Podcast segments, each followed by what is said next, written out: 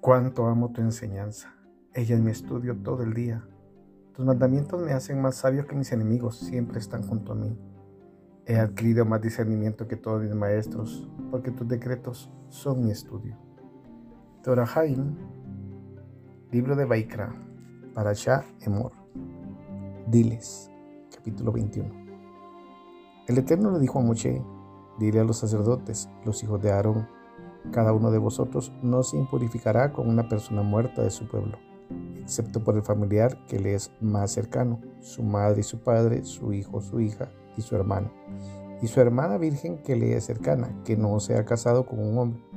Por ella se impurificará. El marido entre su pueblo no se impurificará por la mujer que lo profana. No se dejarán una zona calva en la cabeza y no se afeitarán el borde de la barba, y en su carne no cortarán un tajo serán santos para su Elohim y no profanarán el nombre de su Elohim, pues ofrendan las ofrendas de fuego al Eterno. Por eso deben permanecer santos. No se casarán con una mujer que sea prostituido o que ha sido mancillada, y no se casarán con una mujer que sea divorciada de su marido, pues cada uno es santo para su Elohim. Lo santificaréis, pues él ofrenda el pan de vuestro Elohim. Permaneceréis santo para vosotros, pues santo soy yo el Eterno quien os santifica. Si la hija de un sacerdote se mancilla a través del adulterio, deshonra a su padre, será consumida por el fuego. El sacerdote que es exaltado sobre sus hermanos y sobre cuya cabeza se vertió el aceite de unción, o que ha sido consagrado para portar las vestimentas, no dejará su cabellera sin cortar, ni rasgará sus vestiduras. No se acercará a ninguna persona muerta, no se impurificará por su padre ni por su madre no se irá del santuario ni profanará el santuario de su Elohim, pues ya hay una corona sobre él, el aceite de unción de su Elohim. Yo soy el Eterno. Se casará con una mujer en virginidad de ella. La viuda, la divorciada, la mujer mancillada, la prostituta, no se casará con ellas. Únicamente una virgen de su pueblo tomará por mujer. Así no profanará su descendencia entre su pueblo, pues yo soy el Eterno quien lo santifica.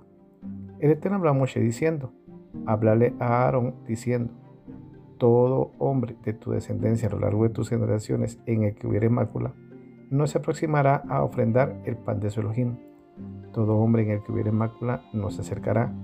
El hombre que es ciego o lisiado o cuya nariz no tiene caballete, o que tiene una extremidad más larga que la otra, o que tuviera una pierna rota o un brazo roto, o que tiene cejas extremadamente largas, o una membrana o una mácula en el ojo, o una erupción seca o humedad en la piel, o que tiene los testículos aplastados.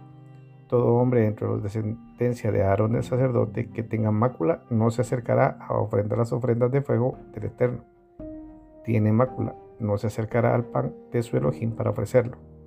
Puede comer el pan de su Elohim de lo más sagrado, y de lo sagrado puede comer, pero no vendrá al parojet y no se aproximará al altar, pues tiene mácula, y no profanará mis ofrendas sagradas, pues yo soy el Eterno, quien la santifica. Les habló a Aarón y a sus hijos y a todos los hijos de Israel.